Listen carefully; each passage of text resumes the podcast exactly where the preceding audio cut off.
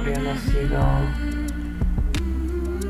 en febrero o marzo del 93. Es como un tema tabú, te ha pasado y tienes que superarlo rápido y tienes que seguir con tu vida porque es mejor que haya pasado así, porque imagínate si nace enfermo, bueno, mil cosas que te dicen que supongo que será para animar, pero que tú no necesitas oír en ese momento, no lo necesitas oír. He tenido dos ah, embarazos de semanas que bueno pues no han lograr y dos el pasado el primero que fue de casi cinco meses no, no dan permiso de tomar fotos a los bebés. Entonces, ni siquiera tienen un recuerdo.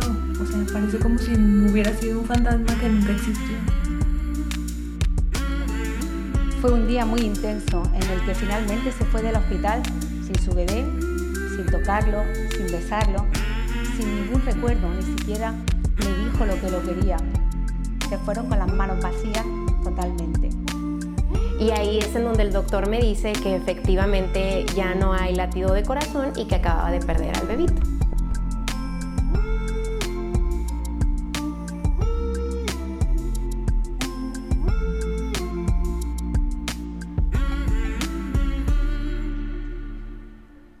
Hola, qué gusto encontrarnos como cada lunes en un episodio más de este podcast Duelo Respetado. Este es un espacio donde hablamos de ese pariente incómodo de la maternidad, el duelo gestacional, perinatal y neonatal. Yo soy Georgina González, especialista en duelo gestacional y perinatal. Bienvenida, bienvenido. Comenzamos con este episodio número 15. Nuestra invitada de hoy es Jessie Verdeja. Ella es enfermera, dula y asesora perinatal. Qué gusto tenerte aquí, Jessie. ¿Cómo estás? Hola, muy buenos días. Muy bien, gracias, Geo. ¿Y tú qué tal? Muy bien, Jessie, muy contenta con todos los trabajos que se hicieron en, en esta semana que pasó de la Semana Mundial de Lactancia. Eh, muy emocionada, ¿no? De que cada vez se hable más también de este tema y se normalice la lactancia materna. Y también súper emocionada porque pudimos hablar de esta lactancia de brazos vacíos, que también den oportunidad a estas mamás. Déjenme que les platique que Jessie también es asidua eh, y ferviente expositora de este tema silenciado. Eh, se suma a romper el silencio ya desde hace un par de años y yo estoy súper agradecida y contenta con ella. De verdad, Jessie, muchísimas gracias por hablar de este pariente incómodo de la maternidad. No, pues gracias a ti, Geo, porque lo único que hago es transmitir pues las enseñanzas que, que me has proporcionado. Este, me has dado mucha luz en estos temas que realmente como trabajadores de, de la salud desconocemos y nos cuesta mucho trabajo tocar, ¿no? Que al final de cuentas no nos enseñan a dar malas noticias, no nos enseñan o no nos acompañan eh, en estos procesos de, de decir, de, de, hablar, de manifestar esas emociones que no nos gustan. Porque al final de cuentas, pues a quien le gusta ir a decir que, que tu hijo ya no tiene latido o que este, el saquito embrionario pues no tiene bebé o no se forma un bebé cuando la mamá está emocionada, esperanzada. Entonces, tú para mí has sido como pues una luz muy inmensa en el camino y me ha ayudado un montón este, a acompañar y a enseñarles a mis compañeras, a enseñarles a, las personas que se han dado el tiempo este, de escucharme un poquito, eh, cómo, cómo poder abrir el corazón y acoger a estas mujeres, ¿no? A estos papás que lo necesitan y, y no solo este, ya después, ¿no? Sino en el momento, de, saberlo hacer en el momento. Y pues muchas gracias por eso, Geo. Creo que esto es, es un fruto tuyo, este, que solamente estoy cuidando, regando y, por ahí a lo mejor podando, darle forma, pero viene siendo esa, esa semillita, pues tú la pusiste ahí y te lo agradezco muchísimo. Jessie, muchísimas gracias por tus palabras. Gracias de todo corazón. Te mando un abrazo súper grande. Gracias. Me emociono, me emociono. Sí, ha sido picar piedra. Jessie ha estado conmigo picando piedra para que nos escuchen, para que nos abran puertas. Y de verdad, muy, muy contenta porque seamos compañeras en este camino. Y hoy vamos a hablar de un tema que, que ha estado presente en, las últimas, en los últimos episodios, porque como veíamos es algo que se está presentando muy común, que son millones de parejas en México quienes lo viven al día y, los pocos recursos que se tienen a nivel emocional para acompañarlos. Estamos hablando en esta ocasión de tratamientos para tema de fertilidad. ¿Qué es un tratamiento para fertilidad, Jessie? ¿Cómo, ¿Cómo es esto? Pues mira, mm, se supone que más o menos, este, no tengo la información así certera, eh, porque no me puse como a investigarla, eh, pero cuando una persona, una pareja tiene cierto tiempo, este, hablamos de años, no sé, creo que son dos o tres años, si no me equivoco, este, que no pueden concebir un hijo de manera natural, eh, pues van con el ginecólogo y este ya los, los valora y ya los cataloga eh, si tienen problemas de fertilidad o no, dependiendo del grado de complejidad, eh, es a donde los derivan, ¿no? Este, sin embargo, hay cuestiones como en médicas que te dicen, pues es que estás todo bien, pero no puedes este, eh, embarazarte. Y esas son cosas que no entiende el médico, que no entiende ni la pareja, y es cuando empezamos, o, cuando ya hay problemas orgánicos, cuando ya empezamos como a investigar un poquito más, ¿no? Que vamos a la clínica de fertilidad, que vamos con un médico muy bueno, que me dijeron que hace estudios de no sé qué, que bla, bla, bla. Y es cuando empezamos como este camino eh, de ir eh, buscando una maternidad que no se da de manera natural, ¿no? que no se da de forma espontánea. O, o, como en otros casos, pues porque no hay una pareja que pueda fecundarnos, ¿no? Que, no, que pueda ayudarnos a, a tener ese bebé, ¿no? Entonces, está la vertiente de ir a clínicas de fertilidad.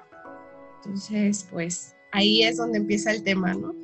Ahí es donde empieza el caminito. Y dentro de las opciones que hay de tratamientos de fertilidad, ¿cuáles son las tres que, que pudiéramos decir como más, más usadas, por decirlo de, de, alguna manera?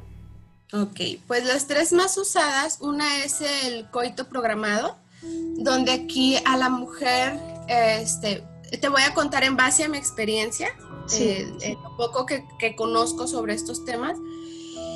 Eh, la mujer se prepara con ya sea medicamento para ovular, este, con hormonas, hormonales orales o inyectados, dependiendo de, de, cómo el médico la vaya dirigiendo, y programan en los días fértiles el coito, que tengan relaciones sexuales de tal día a tal día, y, y posteriormente pues ya se realiza la prueba, la beta cuantitativa, si sale positiva, pues ya le dieron al gordo y si no, pues otra vez empieza el ciclo.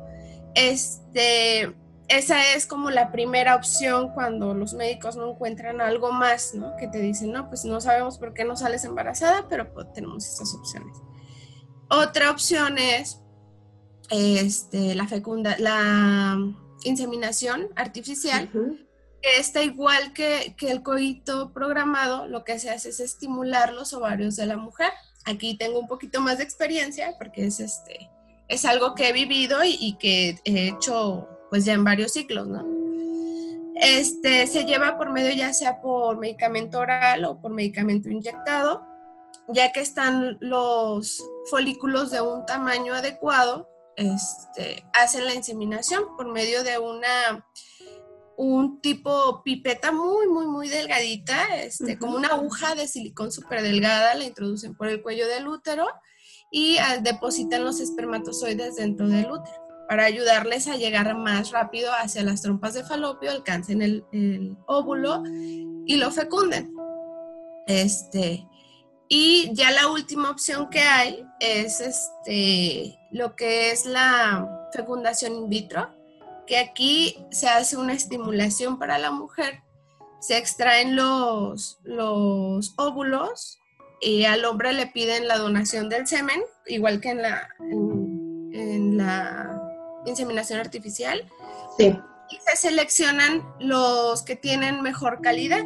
Ya sea que, se mueven bien, que no tienen ningún este tipo de alteración fisiológica y realizan la fecundación este, bajo el microscopio, ¿no? Este ya es dirigida por, pues, por especialistas, ya que están fecundados de, de 3 a 4 más o menos este, embrioncitos, los tienen en, en, un área especial donde crecen, se van desarrollando, ya que está eh, una división celular. Perdón. No te preocupes, no pasa nada. Una división celular aceptable, pues ya hacen la transferencia.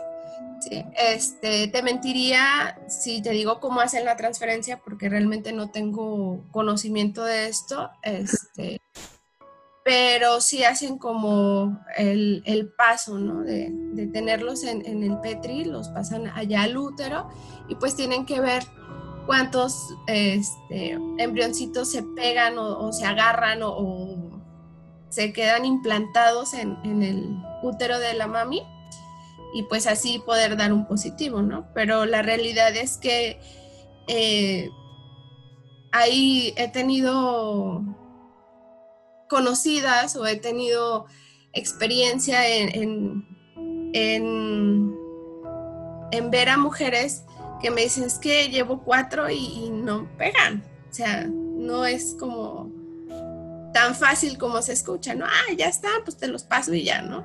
Sino que es un proceso también. Y pues sí, es como esta parte que después de todos los esfuerzos que haces y no pega, y es donde viene como el, el calvario dentro de todo esto, ¿no? Así es, Jessie. Y, es, ese es el, área que a nosotros nos, nos compete, ¿no? Porque al final, eh, pues cada pareja decide cuáles son las mejores opciones o incluso la forma individual, ¿no? Hay mamás, hay mujeres que dicen yo quiero ser mamá con sí o a pesar de la pareja y bueno, pueden recurrir a, a estas opciones. Sin embargo, hay un factor, y tú lo sabes, Jessie, te lo he dicho siempre, hay un factor que se deja siempre, invariablemente, de lado y tiene que ver con la parte del acompañamiento emocional. Creo que la presión a la que se someten las parejas eh, por lograr un positivo y que además ese positivo llegue a término, ¿sí? Que sea un bebé, que nunca voy a olvidar, contigo aprendí este término, que se me hace muy fuerte la denominación cuando es un producto valioso. ¿Sí? Es decir, es un bebé que nace, pero fue un bebé que fue concebido por, por generalmente es por inseminación artificial o in vitro, ¿verdad? Y entonces que se denomine de esta forma se me hace muy intenso, ¿no? Creo que tiene una connotación más allá del término que sí deberíamos de, de tomar en cuenta. ¿Cómo es el proceso, Jessie? Tú que lo has vivido de cerca, porque el cóctel de hormonas que, que les dan es una bomba, es, es, una bomba de tiempo que en cualquier momento va a explotar. Y entonces, aunado a tu pena y aunado a tus fantasmas que estás cargando y que, con los que te estás enfrentando, pues tenemos un factor externo que son hormonas sintéticas. ¿Cómo es esto, Jessie? Es horrible. o sea, es, es, como un vaivén, ¿no? La, la primera vez que, que, me hicieron una intervención a mí, eh, tenía 21 años, yo quería ser mamá joven, yo era de que sí, yo quiero ser mamá joven. Este, pues nuestra opción fue eh, buscar a un médico que nos apoyara con una inseminación artificial. Y pues por esto de que las probabilidades son más altas, que este, te va a ayudar y, va a pegar eh, más seguro, ¿no? A la primera o a la segunda. Y entonces, pues tú te animas más, ¿no? Dices, bueno, sí son hormonas y luego aparte, pues a esa vez no, no tienes como tanto conocimiento, o sí conocía de los efectos de las hormonas, sí conocía muchas cosas, pero no tenía como tanto conocimiento como ahorita de cómo era ese proceso pues eh, al principio lo que te hacen son un montón de estudios, o sea, son estudios de sangre, este, te analizan de pie a pa todo, te hacen los estudios eh, anatómicos o, eh, son como radiografías y duelen muchísimo. Es una histerosalpingografía que a mí en lo personal fue horrible el, dolor. De hecho, le huyo a, ese examen. O sea, esta última vez que fui a, la clínica, me dice la doctora, Ay, necesitamos hacerte ciertos estudios, no sé qué. dije, sí, pero la histerosalpingografía no me la voy a hacer. O sea, es dolorosísima y este, no sé si en el lugar al que fui a que me le hicieran, no sé si no sabían, no sé si fueron demasiado invasivos o demasiado agresivos, no este, es, sé cuál fue como ese, ese problema, pero no pude ni dormir, duré este, dos días que de plano no podía dormir, tenía que estar sentada tomando analgésicos porque de verdad era mucho el dolor.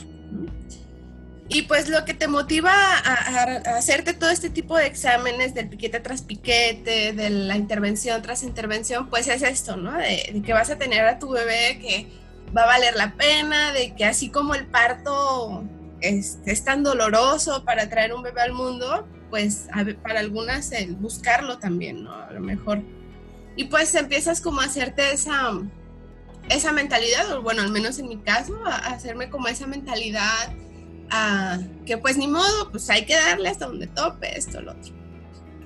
Pues me hacen la primera inseminación. De hecho, bueno, no, la primera no me pudieron hacer la primera porque hice reacción al medicamento y mis ovarios creciendo, que crecieron mucho. Entonces me decía el médico que si me hacía la inseminación, pues iba a quedar embarazada con muchos bebés y que no era muy riesgoso para mí. En ese entonces pesaba 48 kilos, estaba súper delgadita y todo, y me decía que pues no iba a aguantar, o sea, un, embarazo múltiple, pues no.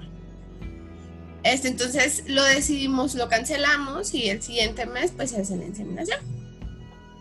Para esto las hormonas, este, pues es un mundo totalmente como diferente, ¿no? Lo, lo ves, em, lo sientes, estás muy sensible a todo, estás muy reactiva a todo y lo peor de todo es que no puedes como, no, no, no lo justificas, o sea, no crees que sea por las hormonas. Tú piensas que es algo, pues normal por el proceso, que es algo emocional, demás. Pero son tantos cambios que no alcanzas a, cachar que es por lo hormonal. Desde la alimentación, ¿no? Que empiezan como a, a darte muchas este, bueno, al menos a mí la primera vez se me antojaba muchísimo el chile. Yo le decía al doctor, es que no sé por qué estoy comiendo tanto chile, tanta sal, tanto limón. Me decía, no te preocupes, es normal. Y yo, es que no creo que sea tan normal. Pues total de que eh, empiezo a ver como esos cambios en, en, mi dieta, después en mi comportamiento muy sensible, me decían algo y, y me ponía o a llorar o muy enojada, ¿no? Entonces, ya este, me decía mi, mi pareja, me decía, pues tranquila, no pasa nada, o sea, pero es que no sé qué tengo, no sé qué me está pasando. Al principio, este, te digo que no quería como culpar a las hormonas, pero así pasó. De hecho, te hacen sentir que estás embarazada, literal, o sea, te duelen los pechos, este, se te ensanchan las caderas, tienes náuseas. A mí esas primeras, eh, las primeras tres inseminaciones fue, sí estoy embarazada. O sea, yo le dije al médico, ¿sabe qué? No es que yo sí estoy embarazada porque me siento así, así, así, así. Y traigo un sangrado. Todas, todas mis betas, todos, mm, todas mis, mis inseminaciones que me he hecho, a excepción de las últimas dos, Llevo cinco por si tenían como ahí la, cuestión. Este, las primeras tres eh, empecé con sangrado antes de la beta cuantitativa. Entonces, fue como, es como un miedo, un terror cuando tú ves ese sangrado porque dices, hay posibilidad de que esté embarazada, pero hay posibilidad de que esto sea un aborto. Entonces, este, pues se te viene el mundo encima. O sea, traes las hormonas encima y, con todo esto de que si te vino un sangrado, de que si te sientes mal, de que si traes cólico, pues ya te cambia totalmente como la percepción, ¿no? Este, se te derrumba el mundo. En la primera inseminación fue como, pues traigo un sangrado y me dice el doctor, hazte la beta. Fui, me la hice dos días antes de que me tocara. Salió negativa me dice, ya no te tomes nada, este, porque no estás embarazada. Ya, ya no me tomo nada. Y pues obviamente te desanimas, ¿no? Me desanimé tanto que eh, tardé un año en volver a regresar. Aparte que lo económico, pues en ese, en ese entonces no era como muy, esta, muy estable para, esa, para esos procedimientos, porque no son eh, muy económicos que digamos. Cuando voy ya la segunda vez, que ya tenía, este, bueno, no me acuerdo de la edad, pero fue varios años después, pasa exactamente lo mismo. Este, lo hormonal, el estrés, esto, lo otro, se viene el sangrado después de, 10 días de la inseminación. El médico me dice que me haga la beta, sale negativa y pues no se embarazada. La tercera vez fue hace cuatro años, y esa sí la tengo muy presente. Fue, este, me hacen la inseminación, fue muy diferente. Yo creo que parte de la maduración de uno como mujer, ¿no? O sea, la misma, la niña de 21 años a, a la chica de 26, o sea, no es lo mismo. Entonces, me hago esta inseminación, pues llevamos el proceso como más armonioso, más bonito. Eh, sí, recuerdo que que estábamos pues con muchas emociones, ¿no? No dijimos nada a la familia, porque en las, en, las dos anteriores era de que mamá, pues estoy yendo a tratamiento y todo, ay, ojalá que sí salgas embarazada. Y luego a, los suegros, ¿no? Ay, pues es que, ay, ojalá que sí tengan a su bebé. O sea, y la familia, ¿no? Echándonos siempre porra. Y pues después llegar y decir, no, pues es que no pegó. No. Claro.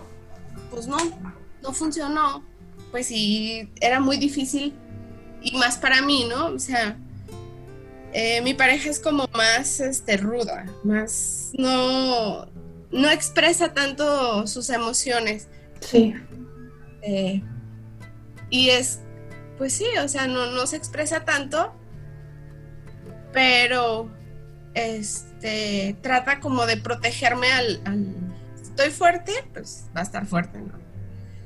Entonces, sentía que yo estos procesos emocionalmente los llevaba sola. Aunque estuviese ahí, me abrazara y, ay, todo va a estar bien, y el mimo y demás, pero sí sentía como que no sentíamos lo mismo. Ya en la última, digo, en la tercera inseminación, pues vamos con el médico, todo súper bien, me hacen la inseminación, este, y empiezo con un sangrado súper leve, o sea, nada que ver a las anteriores. Y ahí, pues, tú como mujer presientes, ¿no? Tú como mujer. Entonces, recuerdo que yo estaba trabajando y fui le dije a una gine, le dije, ¿sabe qué, doctora? Pues fíjese que, que traigo un sangrado, me hicieron una inseminación, así, así. Ella me dice, pues ven, vamos a hacer, dice, es muy pronto para hacerte un eco, pero vamos para ver este, si se ve algo. Y digo, ah, ok. Pues ya entramos, este, me hace mi eco y todo, me dice, no se ve nada, dice, pero tampoco se ve que te vaya a bajar. Dice, ¿qué te parece si, pues, te doy una incapacidad? Y ya no, pues, se lo agradecí eternamente porque fue como un mimo, ¿no? Pues, y me fui a mi casa, estuve en reposo tres días, se quitó el sangrado Em, después, este, a mí me, cambian de hospital, me voy a otro hospital, tenía que ir a registrarme y hacer unos procedimientos administrativos. Cuando vengo de regreso, eso fue como a, los que, como los cinco días, yo creo, después de, del primer sangrado. Veníamos en el carro y llegamos a un baño y veo el sangrado. Entonces, le digo, ¿sabes qué? Ya me bajó. Y ya me dice, no, pero acuéstate, sube los pies, no, sube las piernas, que nos cayó. No, es que ya no, o sea, esto ya no se va a detener. O sea, ya viene el sangrado y ya. Entonces, pues nos quedamos como, ¿qué hacemos? Pues ya le marqué al médico, mm, me tomé la beta, me dijo que estaba negativa, le mandé la foto, me dijo que estaba negativa, y pues así quedó. Ya este, me bajó después de la regla, vamos otra vez. Este, en esta ocasión, pues empezamos con los medicamentos, pero me hacen reacción y me da este un síndrome que se llama el síndrome de perestimulación ovárica. Termino en el hospital, en centro médico, ah, por este síndrome, eh, donde, bueno, en el hospital, el primer hospital que llegué, pues no sabían qué tenía, ya les decía yo que me había hecho un tratamiento de fertilidad, me hicieron un eco, vieron que era esto, y lo primero era, te tenemos que meter a quirófano porque lo más seguro es que tus ovarios estén torcidos. Por eso tienes tanto dolor, porque era un dolor horrible. Entonces yo le digo al médico, le digo, no es que no me puedes operar. Me dice, es que te tengo que operar, o sea, vete cómo estás. Que era este, la presión súper alta por el dolor, este, pálida, vomitando, o sea, horrible. Entonces ya yo le digo que no, le mando una foto al, al gine del, eco que me habían hecho y me dice, ¿sabes qué? Vete a centro médico. O sea, tú necesitas atención de tercer nivel para que esto no se complique más. ah, ok. Eh, pido mi traslado, me dicen que no, que es un proceso, que no sé qué. Entonces, este, mi pareja pide la alta voluntaria y me traslada a centro médico. Llegando allá, pues la violencia obstétrica ya se, bueno, violencia obstétrica y no, pues porque no estaba embarazada, pero pero por supuesto que sí es. Pues el regaño de, ¿tuviste relaciones? Y pues no, con el dolor, yo vomitando, dopada porque me pusieron de analgésicos, este, un montón que solamente me, me hacían como relajarme más, el dolor seguía. Y así de que, no, es que tuviste relaciones y que no sé qué, ¿estás embarazada? Y yo, no, no estoy embarazada. Es que nada, no y te, te, bombardean con tanto, o sea, yo volteo con mi pareja y le digo, ¿verdad que no tuvimos relaciones? Y se quedan todos así, porque, este, pues ven a Ceci y se quedan así, ¿ella es tu pareja? sí, si leyera mi expediente, viera que mi proceso de fertilidad es por ella. Y ya me da el pase a urgencias, ya me llevan urgencias, y pues allá, ¿no? Los tactos, las invasiones, este, pues sí me... Eh, creo que dentro de todos los males el menor, porque mis ovarios este, sí respondieron bien con el medicamento, pero yo seguía con el dolor, seguía con, pues con esta, pues sí, con la molestia, con el estrés. Yo le comentaba a Ceci que, que yo sentía que se había estado embarazada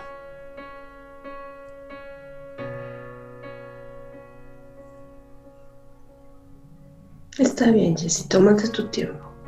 Tómate tu tiempo.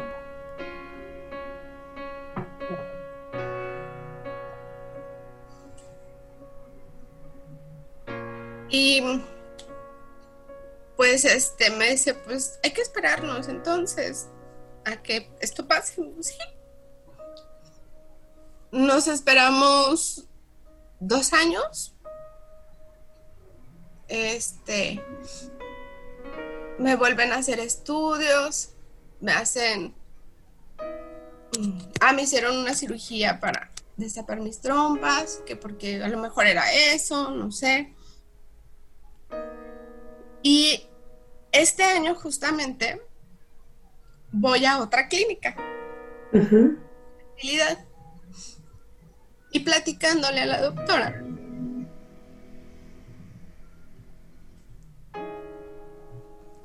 Está bien, Jessy, tómate tu tiempo.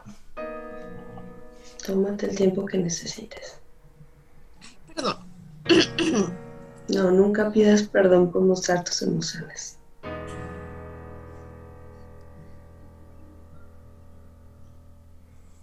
Pues ya este, decidimos retomar este camino otra vez. Y en enero pues vamos con, con, la, con la doctora que nos está tratando y me dice que sí. que tuve un aborto. Era la primera vez que lo escuchaba de un médico.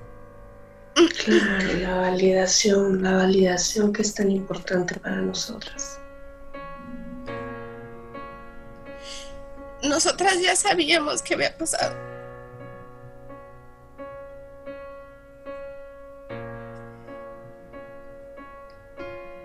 Porque lo sentimos, ¿no? Ya acá en, en esta clínica, pues son, fueron las cosas como muy diferentes. Porque yo creo que el que me haya dicho eso la doctora fue como, ah, Exacto. no estaba loca. No era sorpresa. No. Sí pasó. Aunque yo ya sabía, porque ya, pues en ese proceso de, de sanación, en ese proceso de búsqueda de la maternidad, en ese proceso de trabajar para poder encontrar ese bebé, pues tú descubres muchas cosas que médicamente no tienen sentido, ¿no? Como enfermera te puedo decir, es que si vienes y me dice, me hubieras dicho esto hace siete años, ocho años, de que una mujer este, te va a decir a los días si está embarazada o no, pues no te lo voy a creer. Pero el proceso que me ha llevado de sanación, pues me ha enseñado a, a descubrir tantas posibilidades, ¿no? Que al final de cuentas, yo creo que, que este bebé vino a eso, ¿no? a, a mostrar como esa vertiente de la maternidad, esa vertiente de la vida, esas opciones que sí tengo para, para mostrar, para dar. Así es.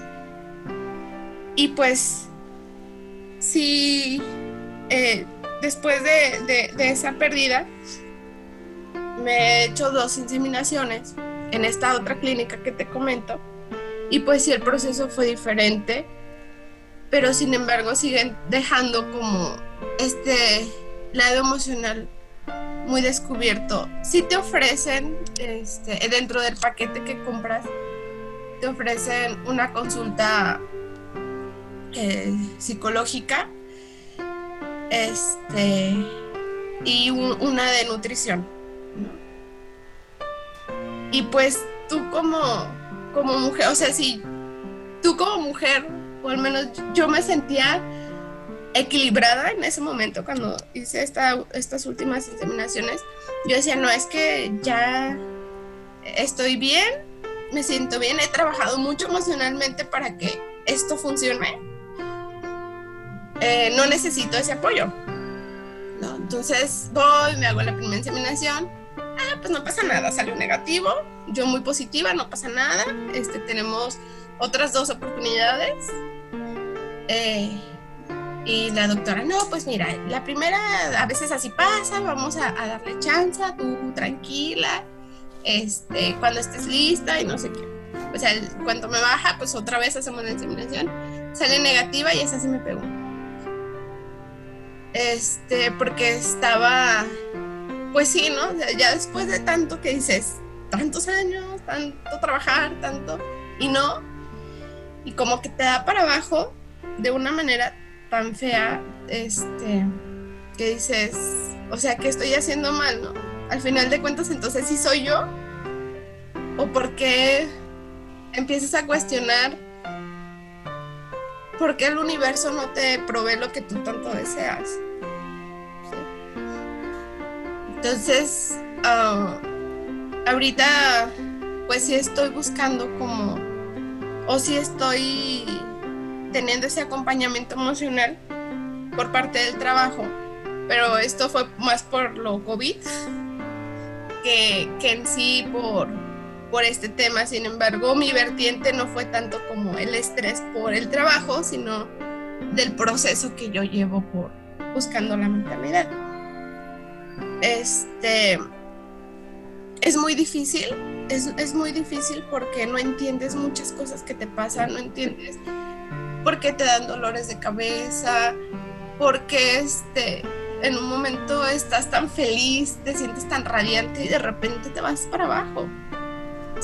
Es, y, y, sientes que te ahogas. Literal, yo le decía a mi terapeuta, justamente cuando tuvimos el aborto, yo le decía, es que yo siento que me estoy volviendo loca. O sea, me estoy volviendo loca. Y me decía ella, Jessie, es que las hormonas, las hormonas te están haciendo sentir así. Entonces creo que en sí, el haber tenido una persona que me sostuviera, como lo hizo en ese entonces mi terapeuta, fue como pues un gran alivio. La verdad yo no sé dónde estaría en este momento si no hubiera estado Angélica en ese, en ese momento. Este, pero me pongo y pienso en, en todas las mujeres que viven todo este proceso solas. Exacto. Que no tienen quien les valide lo que sienten. O sea, sin a mí mi terapeuta me decía, es que si eso sentiste, eso fue, fue tu bebé, y, y ponle nombre, y, y abrázale, y, y, trata de soñar con él, trata de pensar en él. Cuando el doctor me dijo, no, no, no estabas embarazada, no hay nada. Y así como de, entonces era como de, ¿sí o no? ¿Sí o no? Entonces llego, me dice esta doctora, pues es que tuviste un aborto. Fue así como de, entonces no estaba loca. O sea, realmente esa locura que estaba sintiendo pues era real.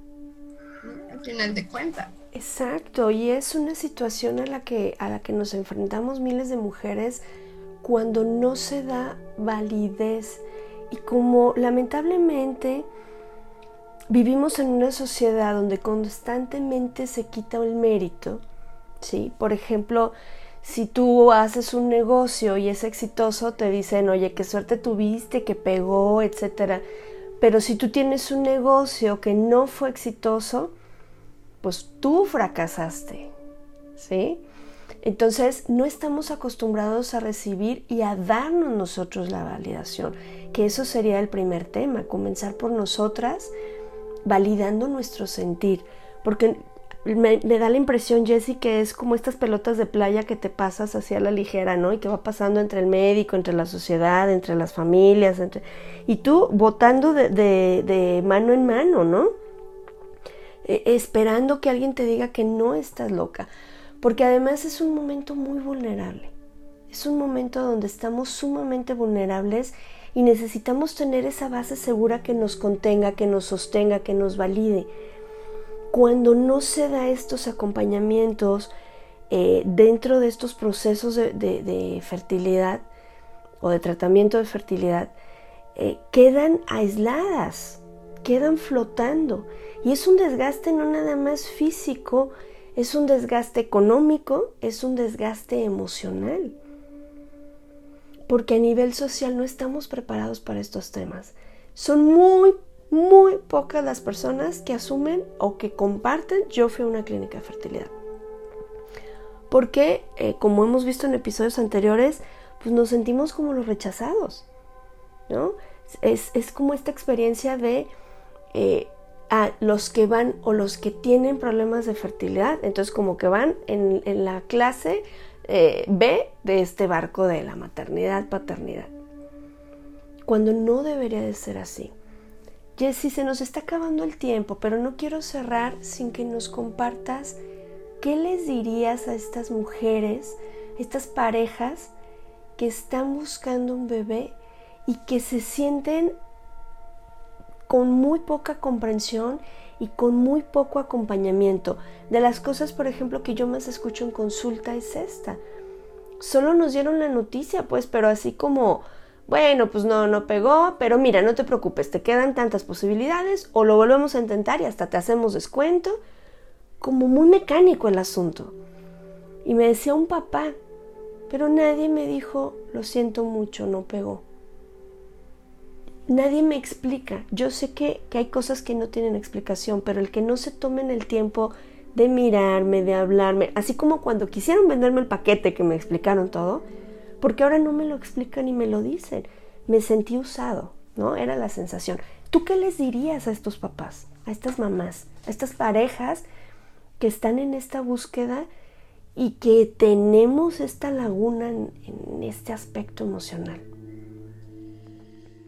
Pues primero les mandaría un abrazo, un abrazo con mucho amor, con, con mucho cariño. Y les diría que, que hay cosas que no podemos entender, que hay cosas que no podemos solucionar, pero que el universo es muy sabio, muy, muy sabio y, y algún día nos va a permitir tener ese pedacito de corazón que tanto anhelamos. Y si no es producto de nuestro vientre, si no es este una mezcla de esas dos parejas que, que se aman, puede ser un niño o una niña que lo necesita, que puede venir a lo mejor de otro cuerpo, de otro hombre, de otra mujer, y que puede darnos una sonrisa y, enamorarnos, ¿no? Que hay muchos niños que necesitan ser adoptados, ser acogidos, y creo que, que pues esa es otra opción, aunque nos duela por no tener o no gestarlo nosotras, pero también podemos mejorar la vida de ese bebé, de ese niño, de esa niña, y dar ese amor que tenemos tan resguardado, ¿no? Entonces, no descartamos nosotras que, sea una posibilidad que algún día podamos adoptar un, bebé que lo necesite en caso de que no tengamos y si llegamos a tener, pues también, ¿no? Porque el, el, chiste es cambiar el mundo, el chiste es dejar una semillita que dé un fruto y, no importa que esa semilla no sea de nosotros. El chiste es dar amor. Así es, hay hijos que se gestan desde el corazón. Así es. Entonces, no todo está perdido. No todo está perdido y, y cuando estemos listos entenderemos el porqué de las cosas. Y que podamos también integrar dentro de estos procesos, ya sea un proceso de tratamiento de fertilidad, ya sea un proceso de adopción, que podamos integrar el acompañamiento emocional con personas que estén sensibilizadas, familiarizadas y preparadas en estos temas. Porque el área emocional de estos papás, de estas mamás, es súper importante. Independientemente de los resultados, necesitamos poner voz a estos sentimientos que se mueven, a estas emociones que nos acompañan, a estos duelos, porque al final cuando llega tu periodo mensual y ves que no hubo un embarazo eh, dentro de todas tus búsquedas, todos esos son duelos acumulados.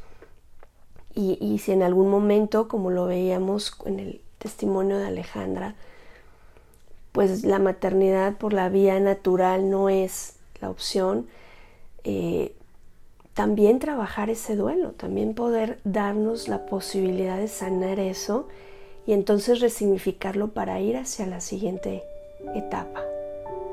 Así es. Y agregaría un poquito más.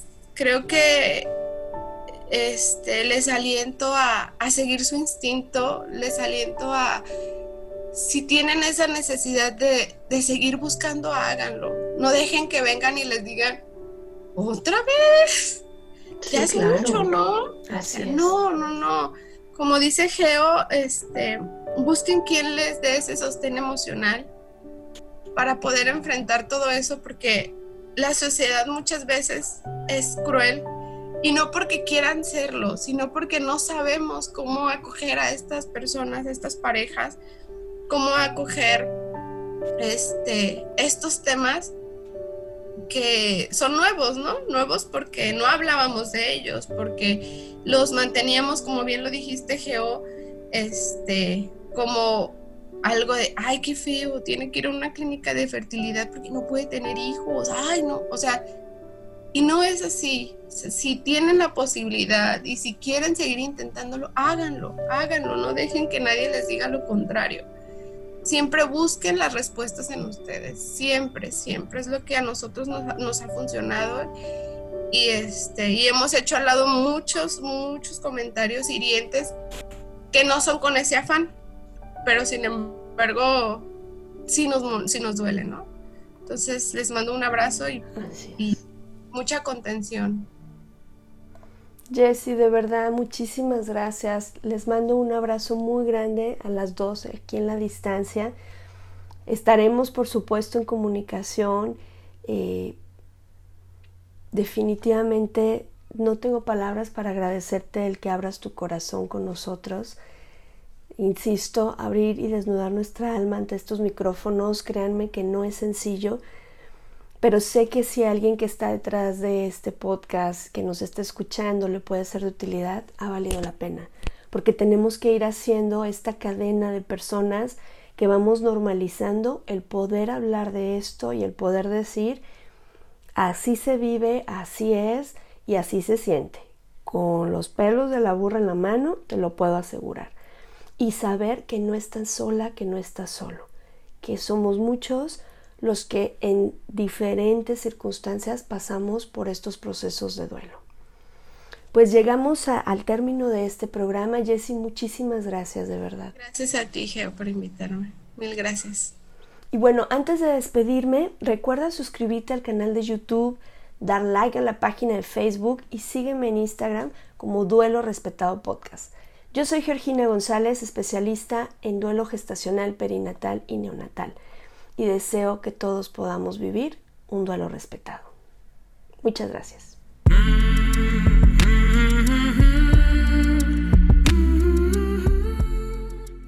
Este programa es producido por Georgina González y Carla Rodríguez y narrado por mí, Georgina González. Recuerda seguirnos en redes sociales como Duelo Respetado.